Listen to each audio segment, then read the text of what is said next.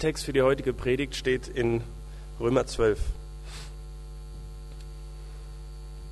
In der Vollmacht, die Gott mir als Apostel gegeben hat, wende ich mich an jeden einzelnen von euch. Niemand soll sich über andere erheben und höher von sich denken, als es angemessen ist. Bleibt bescheiden und sucht das rechte Maß. Durch den Glauben hat jeder von euch seinen besonderen Anteil an den Gnadengaben bekommen. Daran hat jeder den Maßstab, nach dem er sich einschätzen soll. Denkt an den menschlichen Leib. Er bildet ein lebendiges Ganzes und hat doch viele Teile, und jeder Teil hat seine besondere Funktion. So ist es auch mit uns. Als Menschen, die zu Christus gehören, bilden wir alle ein unteilbares Ganzes. Aber als Einzelne stehen wir zueinander wie Teile mit ihrer besonderen Funktion. Liebt einander von Herzen als Brüder und Schwestern und ehrt einander in zuvorkommender Weise. Amen. Ich bete vor der Predigt. Vielen Dank, lieber Vater, dass ähm, wir, die wir hier sind, uns diese Zeit genommen haben, um ein Stündchen zur Ruhe zu kommen, um uns äh, mit deinem Wort zu beschäftigen, um über das Leben nachzudenken. Und du hast gesagt, dass wenn wir das tun, uns mit deinem Wort beschäftigen und dein Willen herausfinden wollen, dass dieses Wort nicht leer zurückkommt. Und darum bitte ich dich sehr, das wünsche ich mir von dir, dass du diese Predigt dafür gebrauchst, dass ähm, Dinge uns neu deutlich werden, klar werden und jeder von uns etwas mitnehmen kann. Amen. Wir haben uns in den letzten Sonntagen, in den vergangenen sechs oder so Sonntagen, mit Bibelstellen beschäftigt, in denen das Thema äh, Gemeinschaft angesprochen wird, und zwar ganz explizit mit äh, diesem äh, kleinen Wörtchen einander liebt einander, vergebt einander, tragt einander die Lasten, tut einander Gutes und so weiter. Und heute haben wir die letzte Predigt in dieser Predigtserie, die wir Gemeinschaft teilen, genannt haben. Und ich möchte heute in der Predigt so zum Abschluss im ersten Teil etwas eher Allgemeines äh, zum Thema Gemeinschaft sagen, auch so ein wenig zusammenfassend von den letzten äh, Wochen. Und das führt dann zu meinem zweiten Teil, zu einer weiteren Einanderstelle, die diese Aufforderung in Vers 10 ehrt einander. Es gibt über 60 Stellen in der Bibel, in denen dieses Wort einander vorkommt, so gut wie immer im Zusammenhang mit Gemeinschaft. Es wird dadurch das Miteinander beschrieben, zu dem Christen berufen sind, also äh, dass ihnen äh, geschenkt wird und zu dem sie aufgefordert werden. Und die meisten dieser Stellen stehen äh, in den Briefen des Neuen Testaments, also von den Aposteln Paulus, Petrus und Johannes verfasst. Es gibt auch noch andere, aber bei denen kommen die am meisten vor. Und die sich also sehr stark damit beschäftigen und herausfinden, wie Kirche geht, sozusagen, wie man als Jesus glaubende Menschen zusammenleben kann. Worauf sich diese Briefe allerdings beziehen, ist die Begründung des Christentums an sich, nämlich Jesus Christus und wie er Gemeinschaft gelebt hat. Und genauso mit diesem Aspekt startet auch unser heutiger Bibelabschnitt hier. Äh, Paulus bezieht sich quasi auf Jesus. In Vers 3 sagt er, in der Vollmacht, die Gott mir als Apostel gegeben hat, wende ich mich an euch. Apostel bekamen ihre Autorität daher, dass Jesus sie berufen hat, dass sie Jesus erlebt haben, dass sie Augenzeugen waren oder, wie in diesem sehr speziellen, besonderen Fall von Paulus, dass er Jesus in einem wundersamen Ereignis und Erlebnis gehört und erlebt hatte. Also anders gesagt, mit Blick auf Jesus schreibt Paulus über Gemeinschaft. In meinem Studium im Fach Gemeindepädagogik habe ich von einem Trainingsmodell Jesu gehört, also welche Methodiken er angewandt hat, um Menschen zu prägen, und zwar unter anderem mit viel gemeinsam verbrachter Zeit. Gut, Trainingsmodell hört sich in Olympiazeiten vielleicht eher ähm, an wie Sportinternat, Verzicht auf Hobbys und Streben nach Medaillen, aber was es eigentlich sagen will, ist, eins der Dinge, die Jesus gemacht hat und mit denen er seine Jünger hat reifen lassen und durch die er ihnen geholfen hat, Gottes Perspektive im Alltag zu entdecken, war Gemeinschaft, war dies Miteinander. Gemeinschaft mit all ihren Facetten, Zeit zu verbringen, also sich wirklich wahrzunehmen, verstehen zu lernen, wirklich kennenzulernen.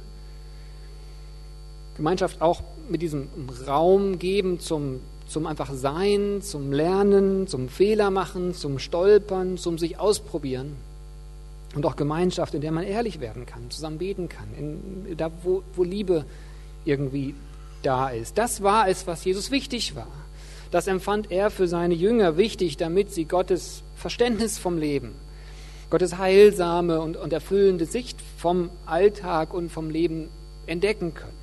Also diese ganzen Einanderstellen, die wir betrachtet haben, beziehen sich auf das, was Jesus so wichtig war. Dieser Ansatz von Jesus wird bestätigt, könnte man sagen, von einem gerade angesagten Wissenschaftsbereich, nämlich der Glücksforschung.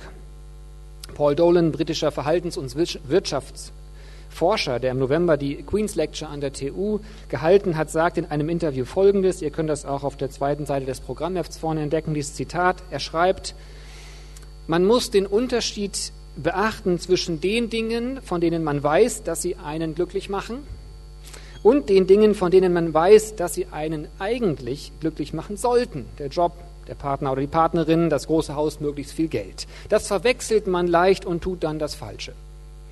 Und er sagt, er selber nimmt sich da nicht aus und fügt dann äh, weiter an, ein nachgewiesener Glücksfaktor ist, möglichst viel Zeit mit Menschen zu verbringen, die einem wichtig sind. Das liegt daran, dass erstens Zeit für die meisten von uns eine knappe Ressource ist und dass wir zweitens soziale Wesen sind. So war dieses Zitat. So reden über Glück klingt vielleicht für manche oberflächlich und irgendwie auf der Suche nach dem Kick, aber das Gegenteil ist eigentlich in diesem Gedankengang so der Fall. Langfristig glückliche Menschen seien gesünder, engagierter, mit einem gesunden Selbstbewusstsein, sagt dieser Professor Dolan. Jedenfalls, der Forscher hat herausgefunden, dass wir soziale Wesen sind. Wir brauchen andere Menschen. Das ist uns in die Gene geschrieben. Und aus biblischer Sicht sagen wir, wir wissen, woher diese beschriebenen Gene kommen. Der, der christliche Gott, der dreieinige Gott, dieser Beziehungsgott, drei Personen in eins, er hat uns nach seinem Bild erschaffen, so die Bibel. Klar, dass daraus soziale Wesen werden. Von daher nehmen wir das doch wahr. Gemeinschaft ist nicht nur eine nette Idee, sie macht uns als Menschen aus. Und wir haben die Möglichkeit, das zu gestalten. Für uns selbst zu gestalten und auch für andere. Für unser eigenes Glück und, und, und Gesundheit und, und Reifen in Leben und Glauben und auch für das Glück und den Glauben anderer Menschen. Wir haben in der Predigtserie auch immer wieder äh, unser Jahresthema genannt, Glauben teilen, Räume schaffen. Und dieses Jahresthema deckt sich mit dem, was uns in der Vision 2015 beschäftigt, also bis Ende nächsten Jahres, wenn das Berlin-Projekt zehn Jahre alt werden wird, äh, dann wünschen wir uns unter anderem genug Platz zu haben. Genug Platz zu haben für alle, die sich für den Glauben interessieren, für dieses Miteinander interessieren, die beim Berlin-Projekt irgendwie andocken wollen oder immer mal wieder reinschauen wollen, Platz zu schaffen. Und zwar Platz in unseren Herzen, Räumen, Strukturen und Finanzen. So hatten wir das äh, mal formuliert, um aufzudröseln, dass es mehr bedeutet, als einfach ein paar Stühle dazu zu stellen. Platz oder, oder Raum in unseren Herzen zu haben, ist viel leichter gesagt als getan. Jeder von uns hat da so an seiner eigenen Stelle damit zu kämpfen. Und ich denke, gerade hier in unserer Stadt, die so ein so ein ambivalentes Gebilde manchmal ist und auch so ein kompliziertes und doch auch so wunderschönes Ding an sich ist, wo so viele Menschen auf einem Haufen zusammen sind, so viele kreativ und individuell von Gott geschaffene Menschen, wo es dadurch also viel Möglichkeiten zur Begegnung, zum Netzwerken, zum Coworking, zum Austausch, also zu, für Gemeinschaft gibt und wo es gleichzeitig so viel Individualismus gibt und Abgrenzung und Einsamkeit erlebt wird. Also wo viel miteinander gelebt wird und gleichzeitig so viel Sehnsucht nach miteinander äh, verbreitet ist. Platz in unseren Herzen zu schaffen, ist gar nicht so einfach. Ja, Gemeinschaft zu teilen, ist gar nicht so einfach. Und ich musste da an einen äh, schönen Monolog denken, der diese Ambivalenz unserer Stadt köstlich auf den Punkt bringt. Im Film Drei Zimmer, Küche, Bad von Dietrich Brüggemann geht es um acht Freunde, die sich bei Umzügen helfen, unter anderem eben auch äh, nach Berlin ziehen. Da geht es um Wohnungen, also ich sage mal so um, um Gemeinschaftsräume, die allerdings wiederum sehr individualistisch zum Teil interpretiert werden. Also genau diese Ambivalenz. Ähm, Und dann kommt es dazu, dass ein Paar im Baumarkt steht, über die Renovierung äh, von ihrer äh, Wohnung spricht und dann sagt er sehr ernst, dann müssen wir erstmal die Raufaser runter machen. Sie antwortet schon etwas ironisch, sollte ich vielleicht auch erst noch die Dielen abschleifen? Er daraufhin, ah, ist aber eine Scheißarbeit. Und dann kommt dieser köstliche Monolog. Weißt du was, ich habe das Gefühl, das ist alles grotesk überschätzt. Parkett und Stuck und Flügeltüren und Balkon und keine Raufaser und bloß kein Laminat. Die Leute führen sich auf, als ging es um Leben und Tod. Dabei geht es doch nur um die Wohnung. Alle sitzen sie untereinander und übereinander und nebeneinander in ihren Altbauwohnungen und warten darauf, dass sie glücklich werden. Lauter Glücksanwärter mit abgezogenen Dielen und Flügeltüren, die sich einbilden, sie könnten nur glücklich werden, wenn keine Raufaser an der Wand klebt. Ist doch bescheuert. Also ich fand es eine köstliche Beschreibung oder auch so ein gelungenes Spiegel für eine ganze Reihe von uns. Da hat sich einfach so eine Ambivalenz eingeschlichen. Also ich denke bei uns allen, diese Wohnung ist einfach nur ein Beispiel für, für manche von uns, die das äh, betrifft. Und zwar diese Ambivalenz, dass wir einerseits nach mit, uns nach Miteinander sehnen und uns gleichzeitig abgrenzen, vergleichen, distanzieren, um was, um was Besonderes zu sein. Also, ich glaube, wenn Jesus seine Jünger dazu auffordert, Gemeinschaft zu leben, und wenn Paulus diese ersten Christen so vielfältig dazu auffordert, Gemeinschaft zu leben, dann heißt das für uns hier heute in Berlin in diesem Jahr auch unsere Herzen zu öffnen für Menschen, die anders sind als wir. Unsere Herzen zu öffnen für Menschen. Dann heißt das, uns dafür zu entscheiden, uns verletzlich zu machen. Denn jede Begegnung birgt dieses Risiko, dass wir verletzt werden. Dann heißt das, okay damit zu sein, mit Menschen gesehen zu werden, die so gar nicht auf unserer Wellenlänge sind dann heißt das Menschen konkret die Chance zu geben, sich öffnen zu können. Denn nur in so einem Vertrauensrahmen, wo Menschen sich wirklich öffnen, lernen wir Menschen kennen. Und es das heißt auch für manche von uns an anderer Stelle irgendetwas loszulassen. Vielleicht die Vorstellung loszulassen, wie Freundschaft genau auszusehen hat. Oder dass Freundschaft eigentlich ja nur sein kann, wenn man sich schon ein Leben lang kennt. Oder auch diesen Wunsch loszulassen, in einer großen, größer werdenden Gemeinde alle Leute kennen zu können. Oder am Sonntag alle sprechen zu müssen. Manchen von euch mag das leicht fallen oder ihr habt auch gerade so eine Phase, wo ihr gerne mit Menschen zusammen seid und neue Beziehungen, ähm, so äh, Bekanntschaften macht, äh, Beziehungen pflegt oder auch euch alte Beziehungen am Herzen äh, liegt. Toll, wenn das so ist, nutzt das, dankt dafür. Aber vielen von uns fällt das nicht so automatisch leicht. Vielleicht müssen wir dafür sozusagen kämpfen und jeden Morgen neu uns dafür öffnen vor Gott und ihn darum bitten, dass er das bewirkt Raum in unseren Herzen für Menschen. Aber auf jeden Fall ist mir so in dieser Vorbereitung nochmal neu aufgefallen und woran ich euch gerne erinnern möchte, das ist der Jesusweg. Wir laufen mit Jesus im Gleichschritt sozusagen, wenn wir dahin streben. Vielleicht erinnert ihr euch an die erste Predigt in der Serie, als es um den Satz von Jesus ging, daran werden alle erkennen, dass ihr meine Jünger seid, wenn ihr einander liebt. Dieses Miteinander ist eins der Dinge, warum Menschen ins Fragen über Gott kommen. Und das soll einfach ein Charakterzug unserer Kirche sein und bleiben und noch stärker werden. Ich komme zur zweiten Hälfte ähm, der Predigt. Paulus gibt uns jetzt noch einen weiteren Rat, wie miteinander gelingen kann. In Vers 10 ehrt einander. Hier im Text wird ein Bild benutzt, das recht bekannt ist in der Bibel, der Vergleich zwischen Gemeinde und einem Körper, so wie ein Körper aus verschiedenen, verschiedenen Gliedern besteht, die unterschiedlich sind und doch zusammengehören so auch Menschen in einer Gemeinde. Das Bild ist grundsätzlich klar. Jede Person hat so ihren eigenen Gabenmix von Gott erhalten, ihren einzigartigen Charakter. Jeder Mensch ist einzigartig und besonders und dadurch einfach ein, schon ein, ein wertvoller Teil der Gemeinschaft. Soweit ein schönes Bild und klar. Drei weitere Implikationen will ich uns daraus ähm, nochmal bewusst machen. Das erste, das jede Person einzigartig ist, ist wichtig auch für sich selbst anzuerkennen. Diese Einanderstellen mit dem liebt einander und ehrt einander, auch hier aus dem Vers 10, bringt immer natürlich wieder den anderen so in den Blick, äh, mein Gegenüber in den Blick. Aber dieser Gedanke ist auch wichtig für uns selbst, für mich selbst. In Vers 3 schreibt Paulus, Er wendet sich jetzt an jeden Einzelnen, so sagt er. Niemand soll sich über andere erheben, bleibt bescheiden. Und dann schreibt er, durch den Glauben hat jeder von euch seinen besonderen Anteil an den Gnadengaben bekommen. Jeder von euch, einen besonderen Anteil.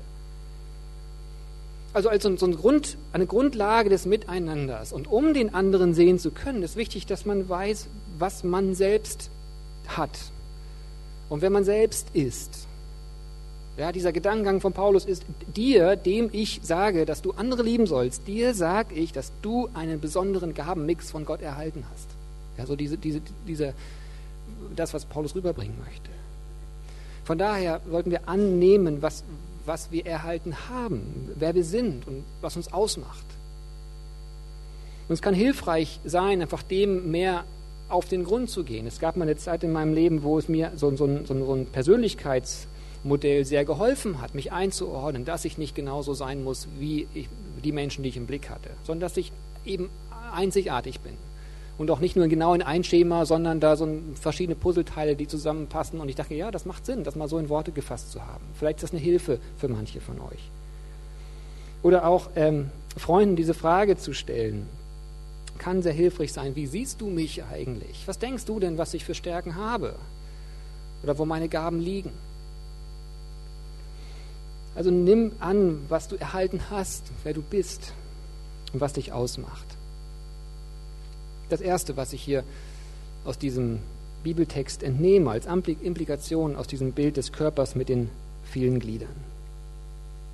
Das Zweite, wenn das stimmt, dass jeder einzigartig ist und wir unterschiedliche Aufgaben haben, so wie Körperglieder unterschiedliche Funktionen haben, und drittens, wir als Christen einander lieben sollen, dann müsste denke ich, die zweite Implikation folgende sein, dann gibt es Menschen hier im Raum oder hier in der Stadt oder in deinem sozialen Netzwerk, die nur du mit deiner Art erreichen kannst. Die nur du mit dieser guten Nachricht irgendwie treffen und berühren kannst, dass Gott mit uns ist, dass Gott für uns ist. Die nur du mit dieser praktischen Liebe Jesu erreichen kannst und irgendwie wie treffen kannst, weil du du bist mit deiner einzigen Art, einzigartigen Art. Wenn wir Christen sind, dann hat Gott uns durch seinen Heiligen Geist einzigartige Gaben gegeben und dann hat er uns auch einzigartige Erfahrungen erleben lassen. Und der Wille des Heiligen Geistes für unser Leben hat immer etwas auch mit diesen Gaben zu tun. Es gibt Menschen in unserem Leben, denen wir etwas von Jesus zeigen können in unserem Alltag, hier in der Stadt, sind Menschen, die genau dich mit deiner Art brauchen. Also es wartet eigentlich nicht weniger als ein Abenteuer auf uns, wenn wir in unserem Alltag leben. Mit diesem Denken, Gott will uns gebrauchen für andere Menschen. Und noch eine dritte Implikation. Wir sollen uns mit diesen unterschiedlichen Gaben und Persönlichkeiten ehren, so Paulus in Vers 10. Ehrt einander in zuvorkommender Weise. Ehren, was heißt Ehren? Ehren bedeutet erstens, Menschen wahrzunehmen, sie nicht zu übersehen, nicht vorbeizulaufen. Und zweitens, es zu benennen, was sie für Gaben haben. Es ihnen vielleicht zu gönnen, es, es bekannt oder sichtbar zu machen, was sie, was sie drauf haben oder worin ihr gutes Wesen besteht. Das heißt nichts anderes, als uns über unsere Unterschiede zu freuen wir sind unterschiedliche Glieder an einem Leid. Wir sind unterschiedliche Menschen mit unterschiedlichen Gaben. Lasst uns freuen über die Dinge, die andere können. Und indem wir uns mitfreuen und das auch benennen, bestärken wir andere wiederum in ihrem guten Wesen. Und schon wird es wieder fester und, und stärker, das Miteinander und herzlicher und freundlicher. Oder ich habe es mal ganz interessant in dieser Art beschrieben gefunden. Ehren bedeutet, andere dabei zu beobachten, wie sie gut sind und sie darin zu bestärken. Andere zu beobachten, wie sie gut sind und sie darin zu bestärken. Also gut in einer geistlichen Art sozusagen war das da verstanden, wahrzunehmen, wo unsere Freunde im Glauben reifen und sie darin zu bestärken. Also wenn ihr das wollt, wirklich zu beobachten ähm, und zu schauen, wo wenn ich diesen biblischen Begriff nehme, Früchte des Geistes wachsen. Ja, also wo, wo sich Liebe und Sanftmut und, und Geduld und Selbstbeherrschung in, in uns stärker werden oder in ihnen, die wir beobachten, stärker werden. Wo unsere Freunde ehrlicher werden über Herausforderungen oder wo sie Kritik von anderen geduldiger aufnehmen, ohne wütend zu werden. Oder wo sie auch in spannungsvollen Zeiten irgendwie eine Freude und einen Frieden ausstrahlen, dann, dann können wir sowas sagen wie, da ist doch Gottes Geist am Wirken in dir. Das sehe ich doch. Das hat er dir gegeben. Ich freue mich mit. Damit ehren wir einander. Oder auch wahrzunehmen, wo die Gaben unserer Freunde anderen gut tun. Sehen wir, wo sich unsere Freunde für andere einsetzen? Wir ehren sie, indem wir ihnen das sagen. Oder auch wahrzunehmen, wo unsere Freunde in Glauben, Glaubensschritte gehen. Gott vertrauen, auch wenn es nicht so leicht fällt. Gott gehorsam sind, auch wenn das nicht äh, ganz, ganz easy ist. Wo, wo sie, um, um Gott zu ehren, irgendwelche Dinge verändern, irgendwas auf sich nehmen, irgendwo warten, irgendwas geduldig sind, irgendwas nicht mitmachen, eben wegen Gott. Sie darin zu bestärken, das wahrzunehmen, ihnen zu sagen, das bedeutet, einander zu ehren. Und wenn wir uns in diesen drei Bereichen ehren, also bestätigen und, bestärken, dann wachsen wir darin. Also dann heißt das, dann, dann breiten sich die Auswirkungen des Geistes Gottes noch stärker aus. Und, und dann werden wir umso mehr gerne Gutes tun für andere. Und dann werden wir umso mehr gerne nach Gottes Willen streben. Ehrt einander. Also wahrnehmen und annehmen, was Gott uns für Gaben gegeben hat. Zweitens, diese Gaben für andere einsetzen, die uns brauchen. Und drittens, einander ehren, einfach uns über unsere Unterschiede zu freuen. Damit endet diese Predigtserie der vielen Einanderstellen. Liebt einander, vergebt einander, ehrt einander. Es waren viele Aufforderungen. Und ich denke, es war gut und wir haben gesehen, dass das keine kühlen Aufforderungen bleiben, wenn wir ins Detail schauen und die Schönheit von Gemeinschaft entdecken. Und trotzdem, was ist, wenn uns das nicht leicht fällt? Ja, oder wenn wir vielleicht gute Vorsätze, die wir vor sechs Wochen nach der ersten Predigt irgendwie uns gegeben haben, schon wieder weg sind. Dazu habe ich noch so ein paar kurze Gedanken. Das Wesen eines Christen ist nicht, dass man ein gutes Leben lebt. Ja, auch wenn diese ganzen Aufforderungen ja genau in diese Richtung gehen. Das Wesen eines Christen ist nicht, dass man ein gutes Leben lebt, sondern warum man das tut und es will und dahin strebt. Es gibt viele gute Menschen, die keine Christen sind, auch hier. Ja. Und das ist super so. Gott gebraucht uns, egal ob wir uns an ihm halten oder nicht. Von daher ist es in gewisser Weise zweitrangig, aus welchen Gründen man sich für so Gemeinschaft einsetzt. Dazu kommt allerdings, dass Christen eine andere Kraftquelle haben für dieses Streben. Dass wir in diese Kraft Quelle haben und das ist eine neue Motivation. Also viele Menschen engagieren sich aus einer Gewöhnung, weil man das einfach so macht. Viele Menschen engagieren sich aus einer Logik heraus, weil das Sinn macht. Viele Menschen engagieren, engagieren sich auch aus so einem Religionsdenken heraus, so in dem Sinn, dass Gott mich strafen wird, wenn ich es nicht tue. Aber all das wird uns schwer nur oder kaum dazu bringen, uns einzusetzen wenn das niemand mitkriegt, wenn kein Applaus kommt, wenn wir nicht gesehen werden. Die Kraft, die wir als Christen haben oder uns zur Verfügung gestellt wird, sozusagen, ist anders. Und zwar ist das eine Freude, die von innen kommt, die nicht in dem bewundernden Blick von Menschen steckt, von außen, sondern die von innen kommt. Die, so könnte man sagen, von dem wertschätzenden und bewundernden Blick von Gott selbst kommt. Ich habe ja eben gesagt, jemanden zu ehren heißt zuerst mal, ihn nicht zu übersehen. Es gibt eine Begebenheit in der Bibel, die für mich sehr eindrücklich ist, indem das sehr wunderschön deutlich wird, dass Jesus nicht übersieht. Äh, Philippus ähm, hat Jesus kennengelernt, ist sehr beeindruckt, erzählt es seinem Freund Nathanael. Dieser wiederum ist sehr skeptisch über das, was er von Jesus bisher gehört hat. Das steht in Johannes Kapitel 1. Und dann passiert es Folgendes. Äh, dieser skeptische äh, Nathanael sieht Jesus zum ersten Mal und Jesus begrüßt ihn mit den Worten, da kommt ein wahrer Israelit, ein Mann ohne Falschheit. Und der fragt, woher kennst du mich? Und Jesus sagt daraufhin, bevor Philippus dich rief, habe ich dich unter dem Feigenbaum gesehen. Ich weiß nicht, was unter diesem Feigenbaum passiert ist, aber Nathanael sagt daraufhin völlig überzeugt, du bist der Sohn Gottes. Und ich frage mich, ob Nathanael nicht unter irgendeinem Feigenbaum gesessen hatte, als er sich übersehen gefühlt hat, als er sich gefragt hat, warum es niemand wahrnimmt, was er alles Gutes tut und wie er sich aufopfert und wie er sich engagiert und wie viel Kraft es ihm kostet, ein Mann ohne Falschheit zu sein, so wie Jesus das dann sagen wird.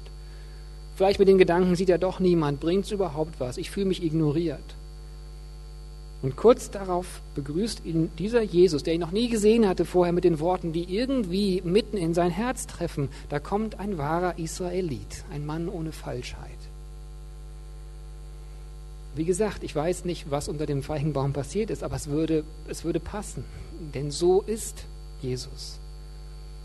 Und seht ihr, was da passiert ist? Jesus hat Nathanael erstens wahrgenommen, aber nicht nur wahrgenommen, er hat zweitens auch dessen Gaben benannt, dessen Gaben sichtbar gemacht. Das heißt nichts anderes als Jesus hat diesen Mann geehrt, hat ihm Ehre erwiesen. Also diese christliche Freude, die von innen kommt, kommt von Gott, der uns ehrt. Gott, dem Ehre gebührt, ehrt uns, auch wenn es sonst niemand sieht. Im Epheserbrief, im ersten Kapitel, formuliert Paulus das mit Worten, die nicht nur für Nathanael passen, sondern für uns alle. Es ist ein sehr schönes Kapitel. Vielleicht wollt ihr das nochmal lesen, Epheser 1. Da schreibt er, Gott hat uns in Christus schon vor der Erschaffung der Welt erwählt. Und er hat uns dazu bestimmt, Söhne und Töchter zu werden. Und in anderer Übersetzung steht, er hat uns schon vor Beginn der Welt gesehen. Also Gott nimmt uns wahr. Und dann schreibt Paulus weiter, Gott hat uns Anteil gegeben an der Fülle seines geistlichen Segens. Und noch viele Worte findet er für das, was wir sind und haben. Gott nimmt uns wahr, sieht uns und er gibt uns seine Gaben, benennt sie, will uns gebrauchen mit unseren Gaben. Das ist nichts anderes, als dass Gott uns ehrt, dass er unser Fan ist sozusagen, dass Gott begeistert ist von uns. Für Paulus ist das die Motivation und Kraftquelle, warum es dann aus ihm herausplatzt. Gepriesen sei Gott, der Vater unseres Herrn Jesus Christus. Er gibt diese Ehre wieder zurück. Freude, die von innen kommt. Jesus übersieht nicht, Jesus ignoriert nicht. Und Jesus ermutigt uns, das, was wir sind und haben, einzusetzen. Das heißt, der Gott des Universums ehrt dich. Jesus Christus, der Sohn Gottes, gibt dir die Ehre der dem Ehre gebührt, er dich. Wo Jesus in ein Herz einzieht, da macht sich Freude breit. Eine Freude, die auch in schweren Stunden nie ganz weggeht. Und die irgendwie auch unverhoffte Kraft gibt, wo man das nicht erwartet hätte. Freude von innen. Soweit die Predigt. Es ging darum, Gemeinschaft zu teilen, anzunehmen, dass man selbst etwas zu geben hat und einander zu ehren. Und einer ist und bleibt ein großer Fan von dir und hat dich durch Jesus Christus für immer geliked, sozusagen, nämlich Gott selbst. Amen.